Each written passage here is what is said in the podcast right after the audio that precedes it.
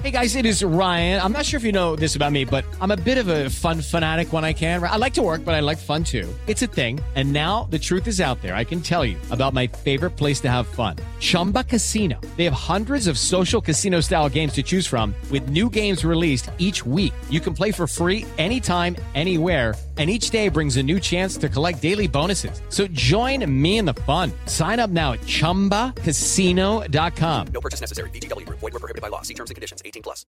Hola, ¿qué tal? Yo soy Iñaki Manero. Es martes 17 de mayo de 2022 y esta es información que sirve. En el gobierno del cambio, ese que prometió total transparencia y en cambio encontramos opacidad en las obras más importantes, refinerías, aeropuertos, trenes turísticos, etc.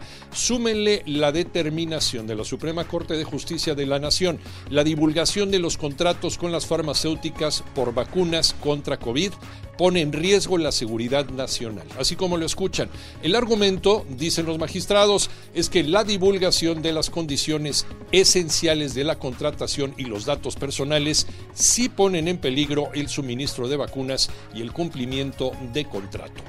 La pregunta sería, ¿cuándo nos enteraremos los contribuyentes cuánto pagamos y qué obtenemos a cambio? Y hubo reacción de la Universidad Nacional Autónoma de México luego de las críticas del presidente, quien dijo que la universidad retiró a sus estudiantes de medicina de los hospitales durante la pandemia. Toño Morales.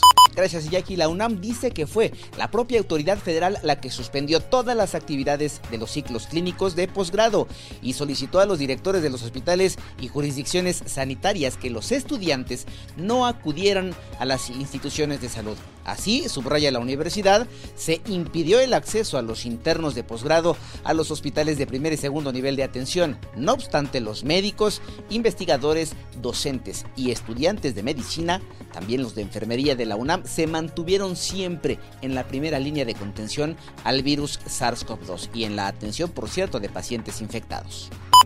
La boxeadora mexicana Alejandra Ayala se encuentra en estado grave. Alex Cervantes.